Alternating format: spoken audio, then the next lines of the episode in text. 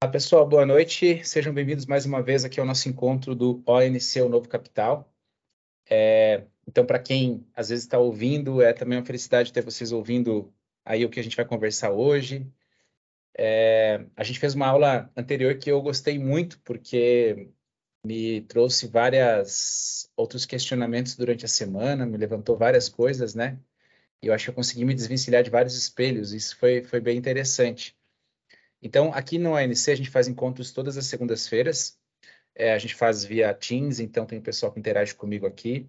Tem várias outras aulas anteriores que estão para trás, aulas ou encontros, como vocês gostarem, né, preferirem chamar. Mas, na verdade, é uma grande, um grande dia de compartilhar ideias e durante a semana a gente compartilha essas ideias, seja através do grupo do WhatsApp ou às vezes até mesmo pessoalmente as pessoas conversam comigo e eu acho isso muito legal. Então, na semana passada, a gente falou sobre o espelho da Rainha da Branca de Neve, né? E é incrível como uma história, ela tem o poder de trazer vários elementos, né, pra gente, que estão ali, às vezes, assim, nas entrelinhas, de maneira subliminar, mas que quando a gente é adulto, quando a gente relê, às vezes, aquela história, a gente percebe que ela também serve pra gente, né? E para complementar a aula anterior, então, que acho que foi um questionamento que eu busquei é, durante a semana, que foi o seguinte, né? É, a gente já vai falar da próxima, do próximo tema, tá? Só para a gente fechar isso aqui. É, a rainha, ela perguntava todo dia para o espelho, mas acho que o grande erro dela era um, que era não perguntar para quem era o interessado, né? Sobre a beleza dela. Claro que a gente tem que também ter essa questão de saber o que é importante para a gente, é o que ela buscava fazer.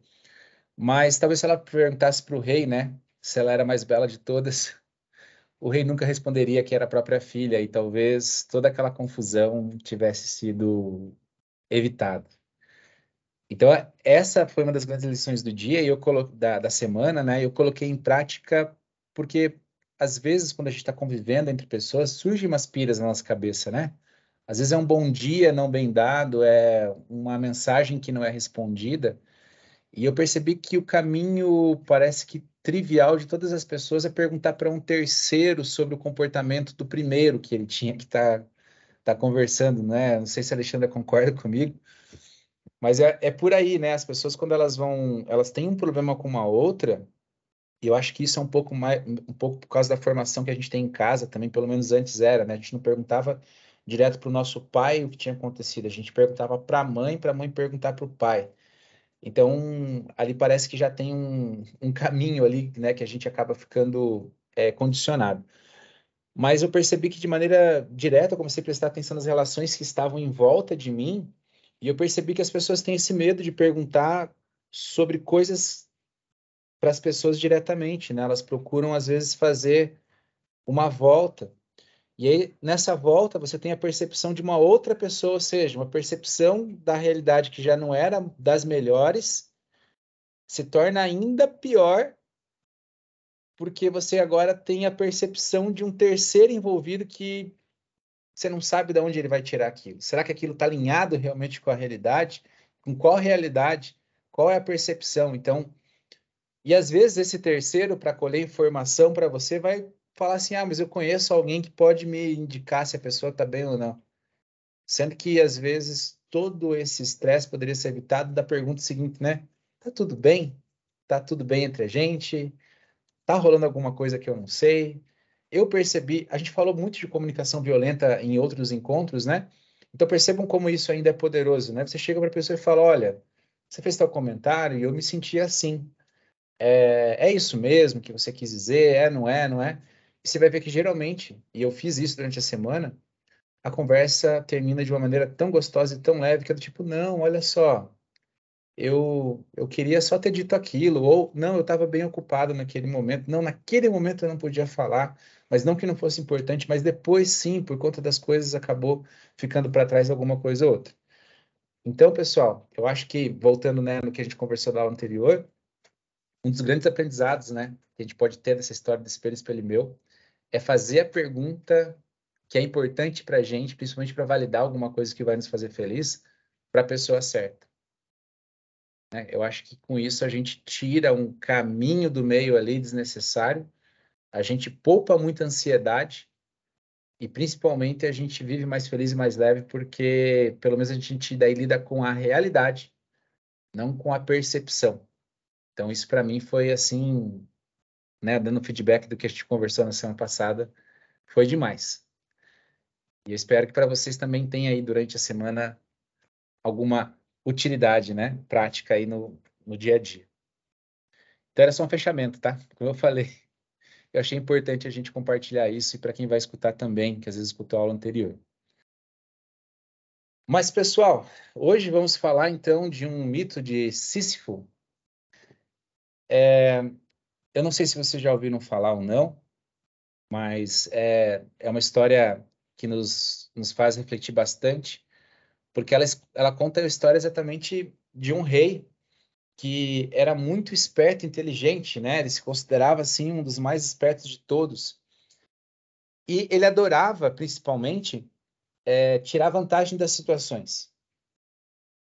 Nada parecido com o ser humano, né? Mas tudo bem. Então a gente já, já a primeira alegoria aí dizendo, né, que todo nós somos ele, né?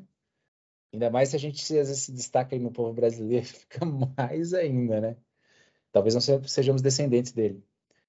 Mas como é que essa história começa? Né? Qual é a primeira grande coisa que ele consegue é, em, em, vantagem própria? É com informação. Então, um dia ele vê uma mulher sendo raptada.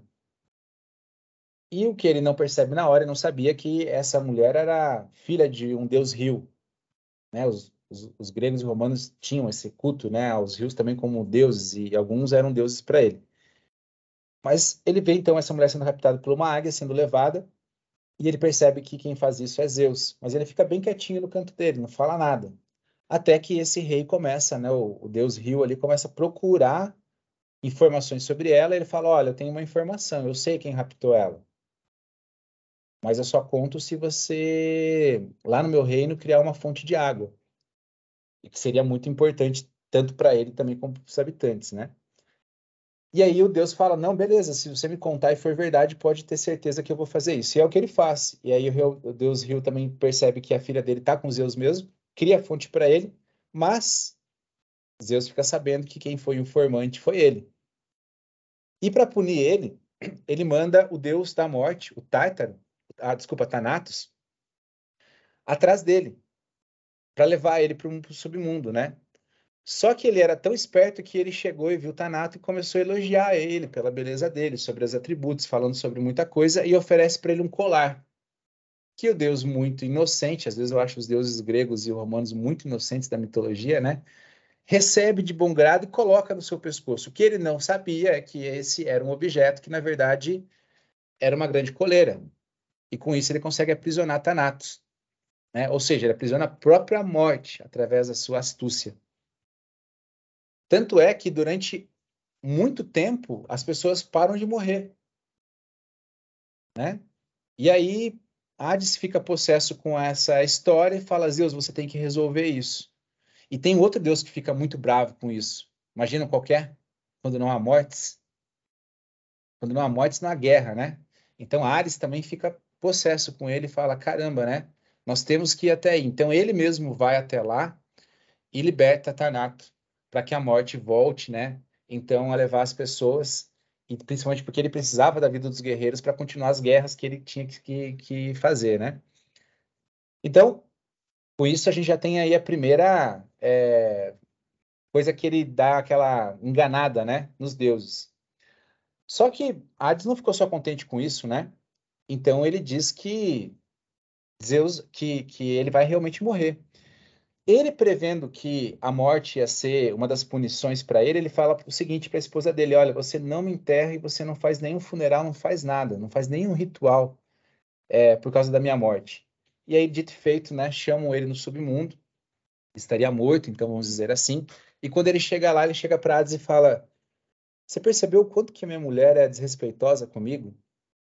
Ela não fez nem meu funeral, ela não cumpriu com nenhum dos ritos, ela nem mesmo enterrou meu corpo.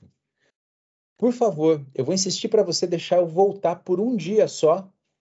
E aí, quando eu voltar lá, eu vou dizer para ela o que ela tem que fazer e depois eu volto de novo. E aí, Hades, né, confiando nele, faz o quê?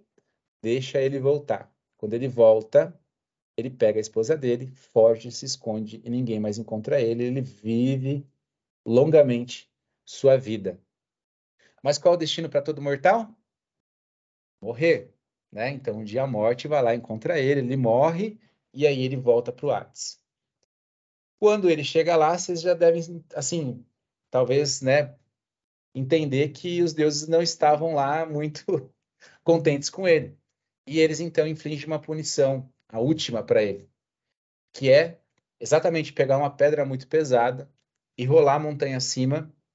E toda vez que ele chega até lá, a, a pedra rola de novo para baixo. Ele tem que descer e ficar rolando essa pedra montanha acima, não só por um dia, não só por uma semana, por uma década, mas pela eternidade.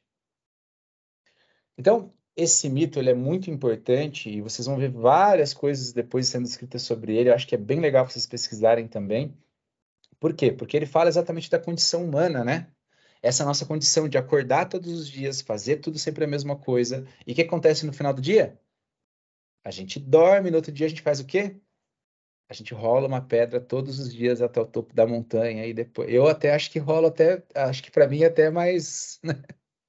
Mais evidente esse mito, né? Vou para o topo da montanha, volto do topo da montanha, levo outras pessoas para o topo da montanha, volto. Eu não tinha pensado nisso até agora. Então, acho que é por isso que me encanta tanto esse mito. Mas isso demonstra, né, o quanto é, é incansável essa, é, todos, essa nossa luta, né, dos nossos dias. Só que existem uma coisa que é bacana, e eu pensei hoje, foi o seguinte: aqui, né, entre as lajotas, por causa da chuva, começou a crescer um monte de matinho, né? Eu estava pensando no mito e de repente eu falo, Miguel, você tem que ir lá, faz parte do trabalho dele. E aí ele falou, tá, você acha que é engraçado fazer isso? Eu falei, engraçado não é, mas é assim com todo mundo. Eu também faço um monte de coisa que eu não acho engraçado, tem que fazer. E aí, de repente, eu falando para ele, lembrando do mito, né? E aí eu percebi ele assim, tá, eu vou fazer igual, você tava perguntando se é engraçado ou não. E aí eu falei assim, caramba, não deve ser engraçado para ele, não é bom. Eu quase caí na armadilha de ir lá e fazer. Porque eu achei que poderia ser um muito pesado para ele, entendeu? Aí o que, que eu fiz? Eu falei, cara, ele queria mexer com a minha lanterna, tá um pouquinho escuro lá fora. Peguei minha lanterna de montanha, coloquei na cabeça dele. Pronto, problema resolvido. Ele foi lá, feliz e brincava com aquilo e tudo mais e tal e tal. E eu percebi, pessoal, que por mais que aconteça com a gente também no nosso dia a dia, o cotidiano, de a gente sempre estar tá carregando as nossas coisas até o final do dia e voltando, a gente pode levar isso para uma maneira mais ampla, vai ser a nossa vida também. Porque por mais que a gente construa, por mais que a gente faça, por mais que a gente retenha, por mais que a gente se eleve espiritualmente, o que, que vai acontecer? A pedra vai rolar para baixo, só que vai ter um dia que a gente não vai estar tá lá para colocar ela para cima, né? A gente vai ser a lembrança, às vezes, na parede de alguém, porta-retrato de alguém, hoje não, nem porta-retrato, né? no celular de alguém, talvez na nuvem de alguém. Mas, quando a gente se dá conta disso, vocês vão perceber que parece assim um pouco frustrante, não parece? Porque todos os dias eu vou fazer a mesma coisa, a mesma coisa, a mesma coisa, e no final ainda talvez não vá valer a pena. Mas quando a gente pega essa ideia do Miguel pegar a lanterna, por exemplo, e ele ficar feliz, o que que deu para ele? Um senso de sentido. E é por isso que, para algumas pessoas, talvez essa existência seja tão pesada. Quando você não está alinhado, quando você não encontra o seu senso de propósito, como vocês quiserem chamar, sabe? Mas o sentido da vida, toda essa tarefa ela passa a ser realmente sem sentido. Então, sempre é o porquê que eu estou fazendo aquilo. Por que, que eu acordo todos os dias? Né? O que, que me leva a acordar e empurrar essa pedra de novo para cima, mesmo sabendo que no final esse esforço talvez não vai valer a pena? De novo a gente cai, né, pessoal? Não é destino e é a jornada, o trajeto, né? Porque isso faz parte da nossa condição. E quando a gente aceita que nós vamos ter que repetir, a gente chega mais longe. Porque a gente tira o foco do trabalho e do problema e começa a pensar no quê?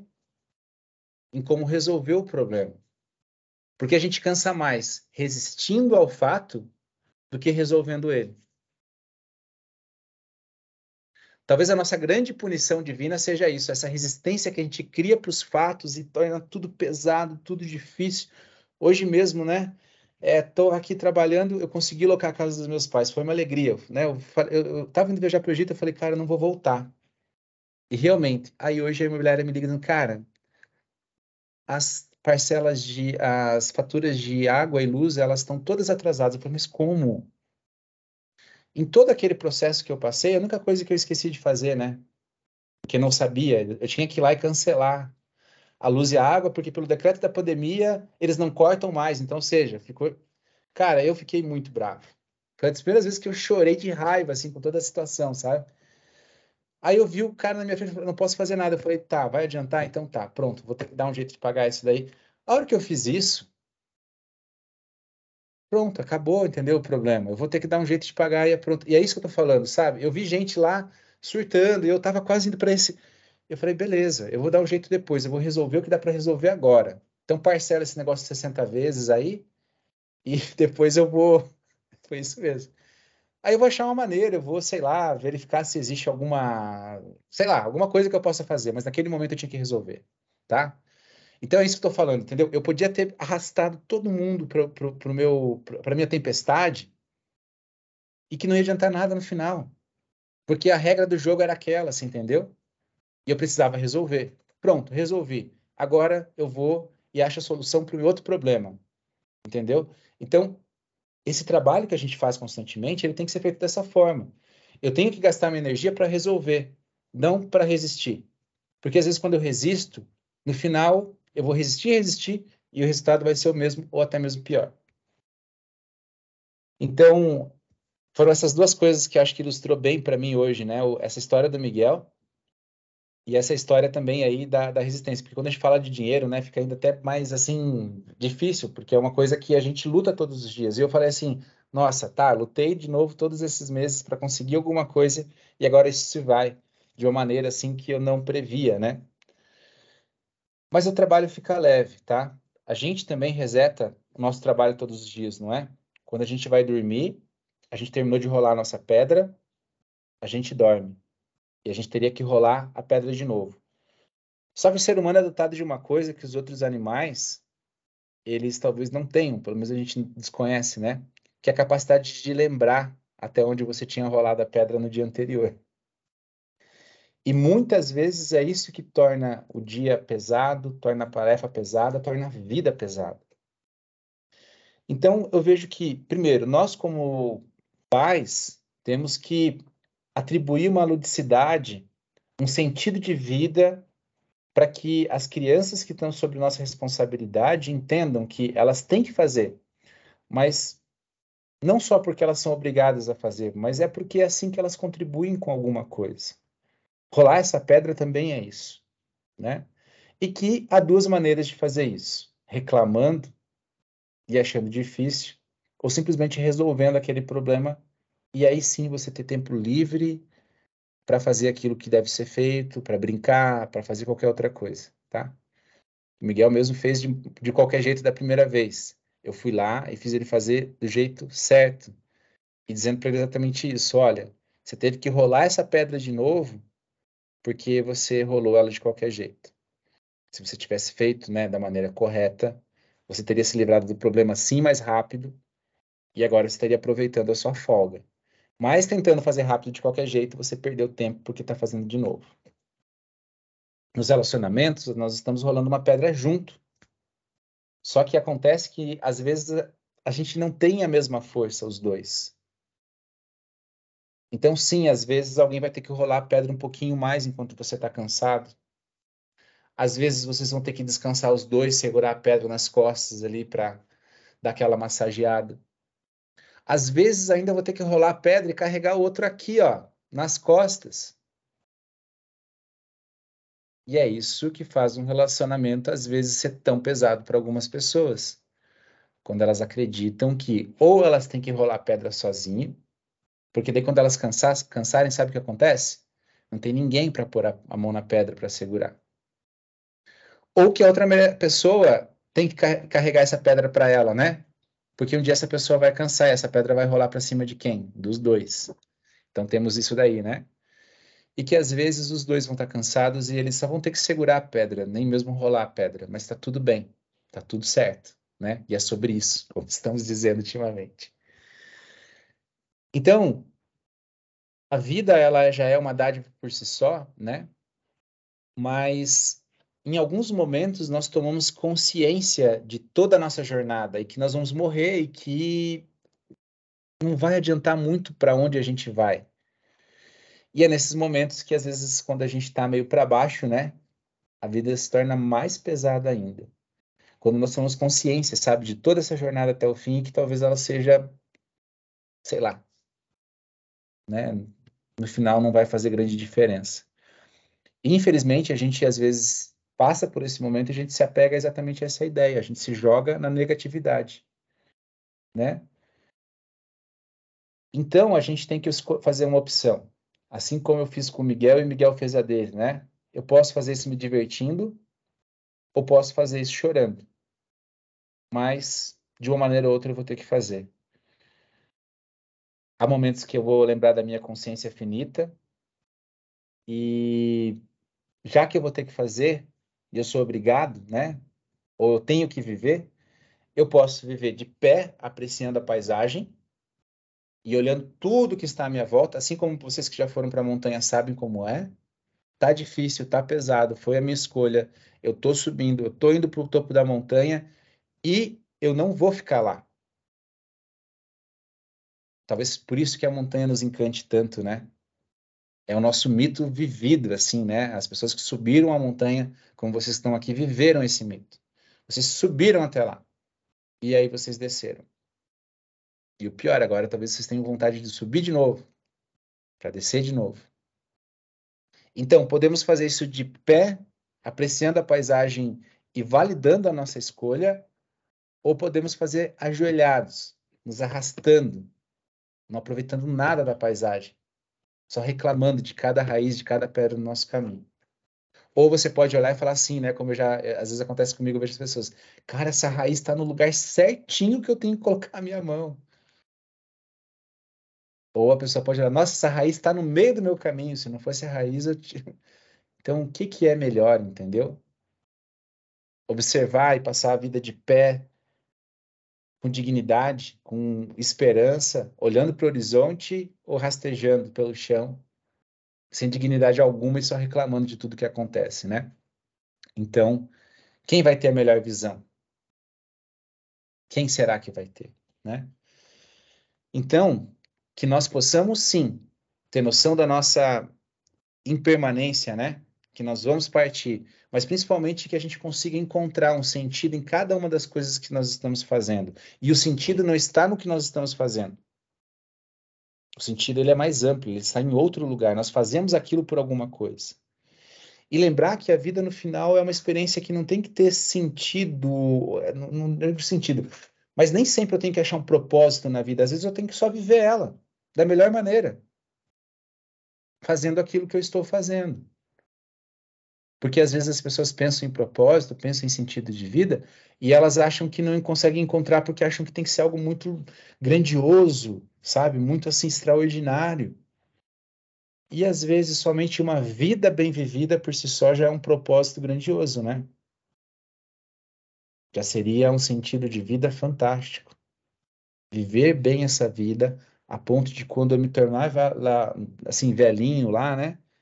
As lembranças que eu tenho sejam boas lembranças e que eu não tenho tantos arrependimentos. Que às vezes melhor propósito de vida do que esse? Uma vida tranquila, né? Uma vida em que quando você pensa nos seus amigos, você suspira mais de tranquilidade. Quando você pensa na pessoa que você está do seu lado, vivendo, você transpira com tranquilidade. Quando você pensa nos seus filhos ou naquelas pessoas que estão à sua volta, você pensa que tudo tem paz. Não tem ninguém que te tira da sua paz. Tá tudo no lugar, tá tudo certo. Tão certo que se você partisse, aquele dia seria um dia feliz. Então vamos rolar essa pedra. Mas lembrando que já que eu tenho que rolar, eu vou fazer o meu melhor. E é isso, ONC Lovers. E aí, querem complementar com alguma coisa? Estamos ouvindo vocês.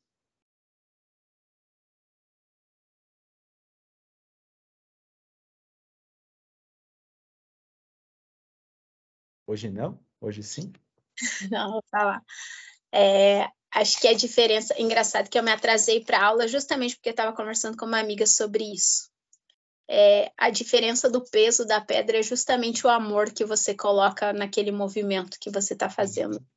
Porque a verdade é que todo mundo empurra uma pedra muito pesada todos os dias mas algumas empurram com o amor de que eu estou tendo tempo de empurrar uma pedra e que bom que eu tenho essa oportunidade, como inclusive eu já ouvi num Poder do Agora, né?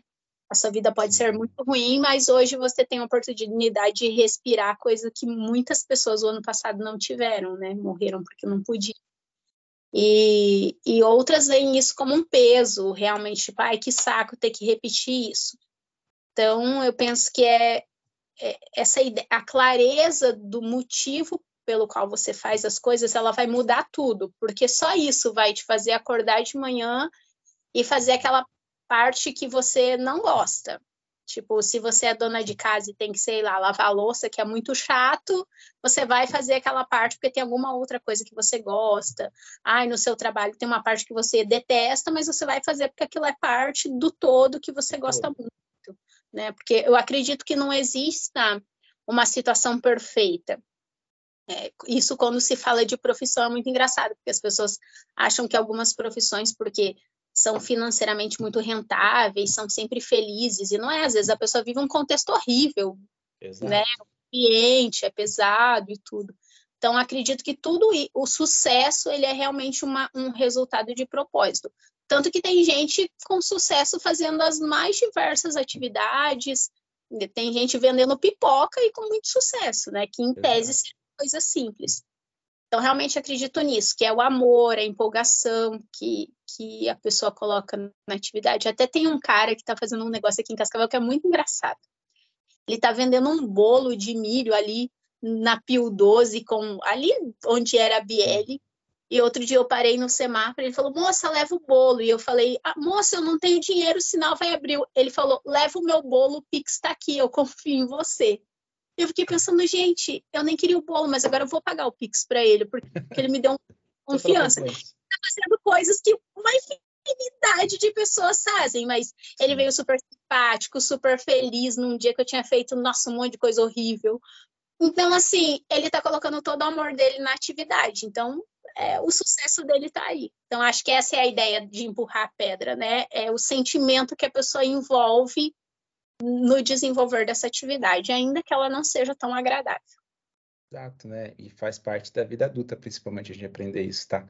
Geralmente, os adultos frustrados que eu conheço, e às vezes também eu, eu caio nessa frustração, é porque vai ter que carregar uma pedrinha ali e faz parte, como eu falei pagar conta, as pessoas se desesperam, faz parte da vida. Resolver problemas, as pessoas te pagam para resolver problemas. Tem mais sucesso aquelas que conseguem resolver mais, ou um problema que é muito específico, né? A, a, a nossa sociedade é baseada nisso. A gente tenta facilitar a vida do outro. E tem dias que a gente não está afim mesmo de resolver, mas bola para frente, né? Vida que segue. Vida que segue. Então, pessoal, é, eu acho também que é importante um insight que eu tive quando eu vi a imagem que eu fiz até a capa uh, desse encontro, é que me trouxe a ideia ali que sim, nós temos uma grande pedra a rolar todos os dias. E aí vocês vão ver na capa da, da imagem da, da aula que ela não está empurrando uma pedra para cima, ela está empurrando o cérebro dela para cima. Então nós temos aqui, ó, essa pedrona, que é a nossa mente, que ela que cria todo o obstáculo da tarefa. Se talvez a gente fizesse, porque pense assim, você fala para um robô, faz isso. Ele não vai falar, ah, sério? Não, ele vai falar, ok, e fez. Quando eu peço para o meu computador, enquanto eu estou desenvolvendo algum código, é, multiplica isso, isso, ele não vai falar assim, ah, meu Deus do céu, isso é uma conta muito difícil. Ele vai pegar as ferramentas que ele tem e vai fazer. Então, nós temos emoções, sentimentos, e principalmente nós somos preguiçosos a um, sabe, uma exponenciação milionésima, assim, tipo, é, é demais. E todo mundo, se pudesse, ficaria talvez em casa assistindo Netflix e, sei lá, comendo, né, se não engordasse, principalmente. E é o que a gente quer fazer. A gente, na verdade, quer isso. Porque alguma coisinha lá dentro fala assim, ah, a vida ela é tão tão rápida, efêmera, então por que perder meu tempo fazendo alguma coisa, sendo que no final eu vou morrer e não vou. Principalmente, pessoal, isso daí é a grande desculpa para as pessoas que às vezes estão frustradas na vida e não conseguem atingir algum tipo de sucesso. Por que, que eu vou fazer isso se daqui a pouco tudo acaba? Por que, que eu vou me cuidar? Por que, que eu vou cuidar da minha saúde? Entendeu? É porque quem faz tudo isso consegue carregar sua pedra para mais longe. Entender? E principalmente quem consegue controlar os seus pensamentos. Quem, não digo controlar, né, mas principalmente consegue compreender seus pensamentos e entender que tem coisas que são a realidade e outras coisas que são as percepções que os meus sentimentos e os meus pensamentos criam sobre aquilo que eu estou fazendo, pode ter certeza que é um caminho aí para a iluminação. É um caminho para uma vida plena, é um caminho para uma vida tranquila. Quando você entende que muito dessa pedra que você carrega, do peso que você coloca, você mesmo atribuiu através dos seus pensamentos, das suas emoções e dos seus sentimentos. Por isso que a gente precisa aprender a ter conversas francas, como a gente falou agora há pouco, e perguntar para as pessoas certas, e principalmente fazer as perguntas corretas, né? E estar tá pronto também para ouvir a resposta. Porque senão a gente cria uma pedrona maior ainda, tá? Vocês vão perceber que se a tarefa de vocês fosse a tarefa em si, você faria. Mas como ela envolve pessoas, aí você acha difícil. Né? Porque todo mundo fala, Dom, eu não faria o teu trabalho. Por quê? Não, você tem que ficar falando com todo mundo a semana toda. E esses dias eu tava, eu tive que atender não sei quem, porque não sei quem não estava. Eu atendi o telefone por alguns minutos. Meu Deus, eu queria matar as pessoas do trabalho. Falo, gente, é isso, é conversar, é tentar entender, é uma grande escola, né? Mas vamos cuidar então dessa pedra essa semana. Peguem a mente de vocês. A gente vai ter que levar ela daqui até o final da morte. Tentem então entender o mecanismo para que a pedra não se torne tão pesada. Pelo menos que ela não gere tanto atrito. Beleza? Valeu, meu povo! Espero que vocês tenham gostado. Para mim, como sempre, eu curti demais. Essa pedrinha eu gosto de carregar faz parte das coisas que atribuem sentido para que eu carregue as outras. E eu fico muito feliz de ter vocês aqui, tá bom? Grande abraço, até mais, tchau, tchau.